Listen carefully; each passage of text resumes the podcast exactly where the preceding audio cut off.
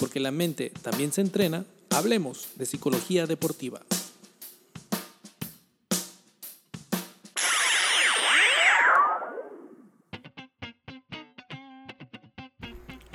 Hola, buen día, soy el psicólogo Felipe Zavala.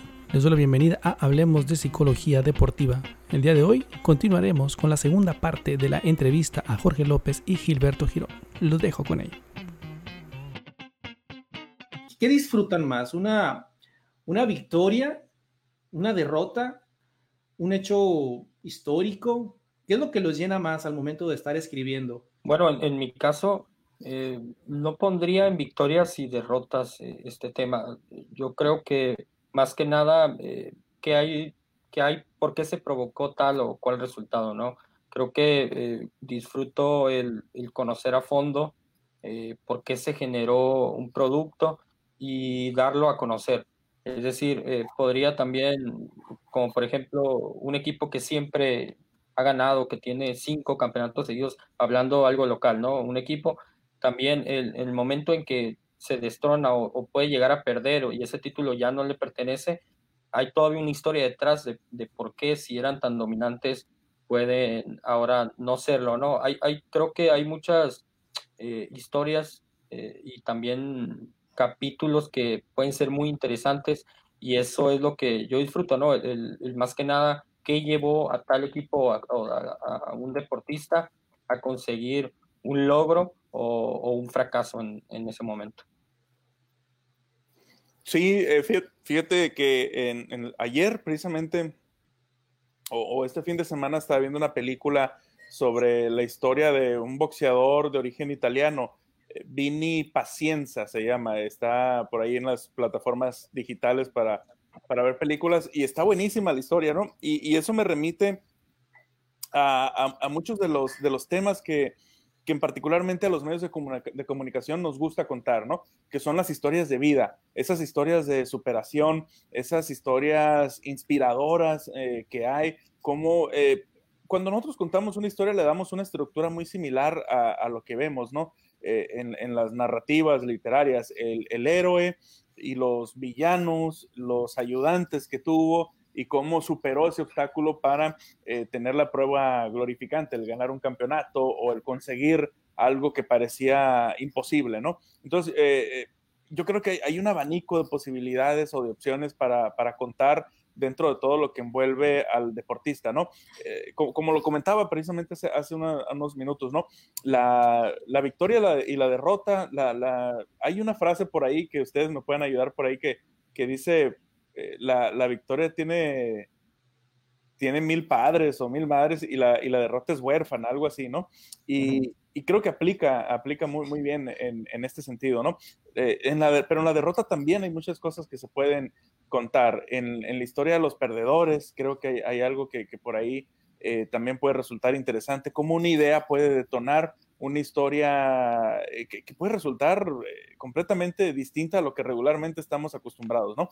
El, hecho coyuntural, como lo decía hace, unos minutos, eh, aprovecharlo muy bien, el contexto, otras historias, lo que se está haciendo en otros lados, para también aplicarlo precisamente en, el deporte. Creo que hay mucho, ¿no? a mí no me gusta hacer eh, claro, creo que en ocasiones toca más la, victoria que otras cosas, ¿no? Eh, pero las hazañas, como decía Jorge, el, cuando lo de David y Goliat, por ejemplo, el, equipo chico que, que, de repente viene y derrota al, más grande, o, el que no era favorito y rompe contra todo y termina ganando, creo que esas son historias realmente maravillosas que, en lo particular a mí me gusta mucho contar y, este, y así como esa hay otras también, ¿no? Como la, del dominante, cómo es que, que, esa figura o ese atleta o ese equipo llegó a ser tan dominante y estar ahí en, donde está. En algún momento eh, los medios de comunicación pueden hacer una nota, una noticia más grande de lo que realmente es. Fíjate que en alguna ocasión eh, perdón que, que, que, meta sin, que me hayan dado la palabra, pero en alguna ocasión me, dijo por ahí un, un, director de un periódico para el que trabajaba antes, eh, y lo voy a decir así, tal cual, ¿no? Eh, era en referencia a los Águilas de Mexicali. Me decía, quiero que si los Águilas de Mexicali ganan, nosotros celebramos, y si los Águilas de Mexicali pierden, nosotros lloramos. y, es, y, es, una, pues es una línea editorial al final de cuentas, ¿no? Y eso nos llevaba a, precisamente a eso, ¿no? A que una victoria de los Águilas fuera realmente muy celebrada en, nuestra línea editorial y que la derrota fuera muy sufrida también, eh, aunque, aunque a veces no, no, lo fuera así. Creo que sí, eh, en lo particular no, no, me gusta, no lo practico casi o trato de no hacerlo, no sé si, si de repente hay quienes hayan leído, piensen lo, me hayan leído antes, piensen lo contrario, pero eh, sí se han dado casos, es una realidad que, que los medios o que el periodista suele exagerar las cosas, suele exagerar la, propia noticia, la propia verdad o la realidad de lo que está pasando para conseguir algunos otros efectos, ¿no? Eh, que no se nos olvide que, lo que busca el periodismo, obviamente, pues es ser leído, lo que busca el periodista es vender noticias, vender historias, y a lo mejor a veces sí creo que pueden salirse un poquito de contexto en aras de hacerla un poquito más llamativa, para tratar de hacerla eh, un poquito, para recibir visitas en caso de los medios digitales, con lo cual yo estoy completamente en desacuerdo, no me gusta. Aquí aplica, por ejemplo, otros términos como el famoso clickbait, ¿no? Que, son titulares llamativos, que te prometen algo quizá de la noticia, lo abres y en realidad no es nada. Eh, no te cambia la vida, no, te, no, no es ninguna noticia eh, en sí. Hace poco leía una, por ejemplo, que decía, Grandes Ligas inaugurará el 4 de julio, el Día de la Independencia, y todo el mundo la compartió y demás. Y lees la noticia y te das cuenta que está basada en puras suposiciones. Pero al final de cuentas cumplió su objetivo, fue muy compartida, recibió muchos likes, muchos comentarios, muchas reacciones, pero era una mentira al final de cuentas, ¿no? Entonces, eh, e, eso va, muy pegado al, término o a la parte esta de la ética periodística que, también, así como nos buscamos apegarnos a la verdad, debemos de buscarnos apegar a, a ese código ético que, todos debemos de tener. Ahora, eh, ha sido el caso de que muchos eh, eh, deportistas terminan su labor como profesionales y de repente están ya inmersos en los medios de comunicación. ¿Esto consideran que ejerce una, un valor adicional?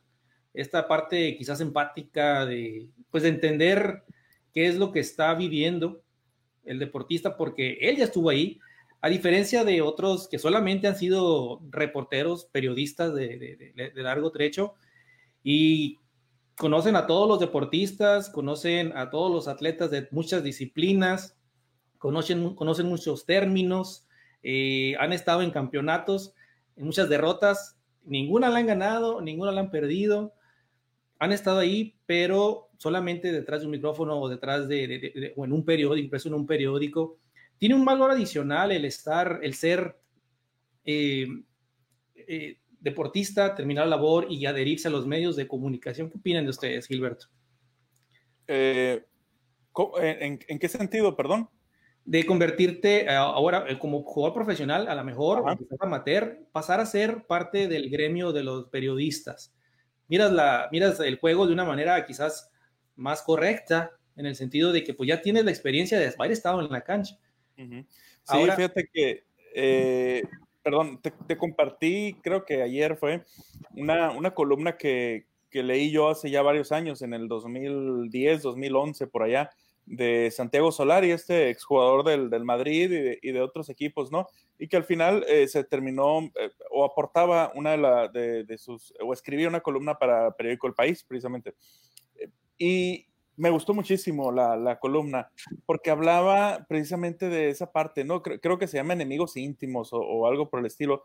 Y, y, y, hablaba precisamente de eso, ¿no? Decía, para, para el futbolista, porque lo, lo hablaba precisamente de la trinchera del futbolista, ¿no? Decía, para el futbolista, el reportero es ese extranjero que entra al vestidor con su librito teórico y sus zapatos limpios a ensuciarse en el lodo de los que hacen la, la práctica, ¿no? Eh, lo, lo, veía como de esa manera, como esa perspectiva, ¿no? Como el, eh, que, que, los periodistas traemos la teoría, pero que nunca lo hemos practicado realmente, hablando específicamente de, del deporte, ¿no? Es, y, y, es muchas las críticas que hacen algunos deportistas a, hacia los periodistas, ¿no? Así, a ver, ven tú y, y, ponte a batear rectas de más de 100 millas, o, o, o ven y tomo el turno con, con, con la carrera el carrera del campeonato en un juego 7 o, súbete al montículo a tirar con, la, con las bases llenas, ¿no?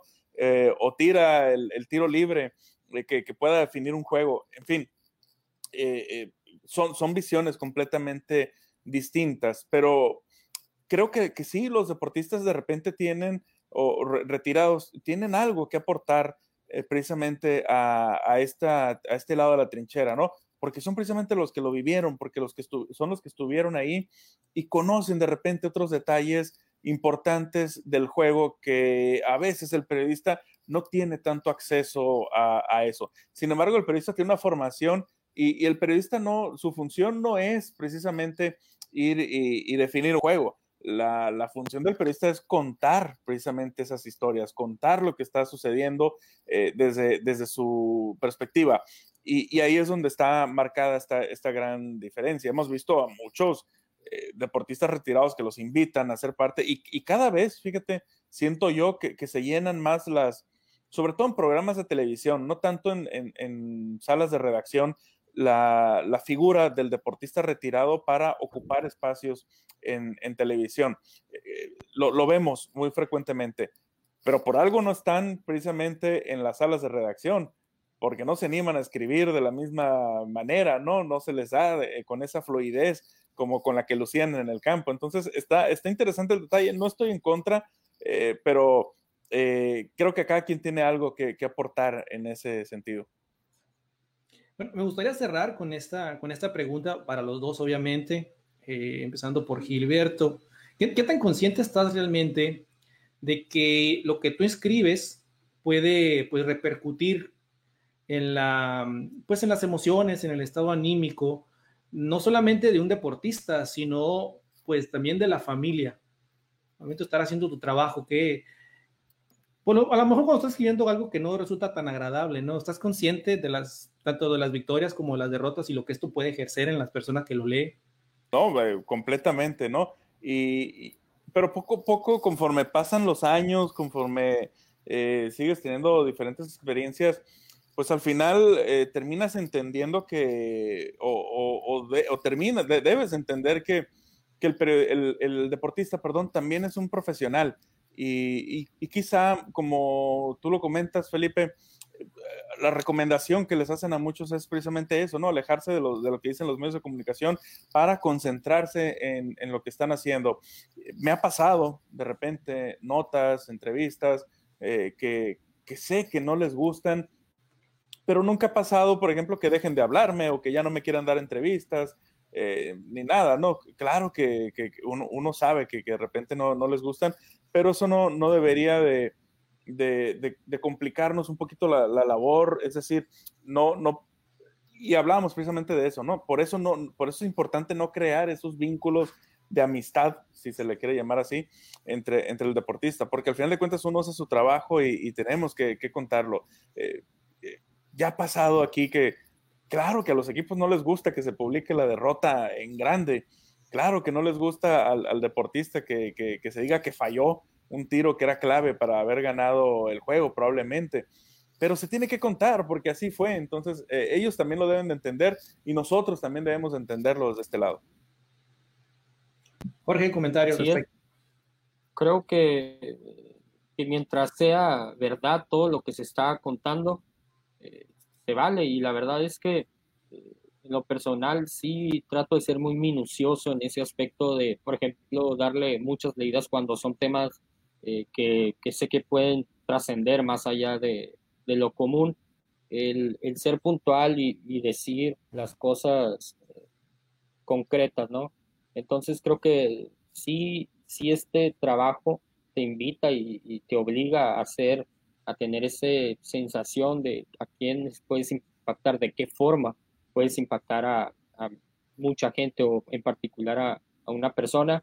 Y es cuando entra tu profesionalismo, es cuando debes de ser lo más eh, objetivo posible para, para precisamente no generar un ambiente a veces hasta se puede, volver hasta peligroso, tal vez eh, incómodo, pero comparto, a mí tampoco me ha tocado que, que nos dejen de dar entrevistas o, que, o coberturas, pero a veces se tiene, que, se tiene que dar a conocer porque ese es nuestro valor y por eso nos contratan.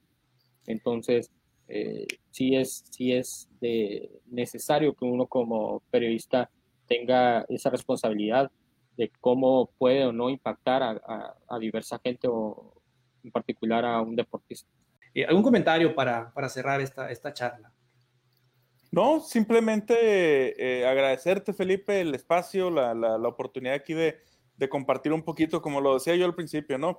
Eh, estamos en una era en la que hay que aprovechar todos estos recursos, que sea todo un poquito eh, más eh, transdisciplinario, que, aportemos. Estamos en una época de hacer mucho trabajo colaborativo y hacia eso va, mucho, muy, enfocado esto, esto del, deporte y, en esta industria del periodismo deportivo, ¿no? creo que estamos viviendo una época en la que hay muy buenas propuestas de periodismo deportivo aquí a nivel regional y, nacional. Se viene una ola, probablemente nos va a llegar un poquito tarde aquí como, como suele pasar todo en Latinoamérica, pero recomiendo mucho para los aficionados del deporte y, también para deportistas. Eh, hay, historias muy interesantes que se empiezan a contar en, España, en, Europa en términos generales y también en Estados Unidos, propuestas muy distintas de, cómo hacer periodismo, cómo contar historias y, probablemente va a empezar a cambiar un poquito esta dinámica y, vamos a tener una perspectiva diferente y creo que en algunos años estaremos por aquí debatiéndolo también. Jorge, un comentario para. Igualmente, Felipe, agradecerte la, invitación a esta charla eh, con amigos, como, como ya lo dijimos, tenemos una relación más allá de lo profesional y eso, y eso en lo personal me, enriquece mucho. Y también decirle a la gente que, que hacemos, y lo puedo decir también por ustedes, lo que nos apasiona. Eh, esto de la reporteada, de estar en, en eventos, es algo que que disfrutamos muchísimo, que también tiene sus sacrificios. Eh, a veces estamos eh, y nos perdemos muchísimas cosas por, por también los horarios o, coberturas, pero, pero siempre es con el afán de, de, dar tu mejor versión, tu mejor trabajo y, y, vale totalmente la pena cuando, repito, es tu pasión eh, y, la gente lo ve reflejado, ¿no? Felipe, Gilberto, un gusto también estar aquí con ustedes y ojalá que, podamos en un futuro volver a repetirlo, porque siempre, siempre será un placer. Porque la mente también se entrena, hablemos de psicología deportiva.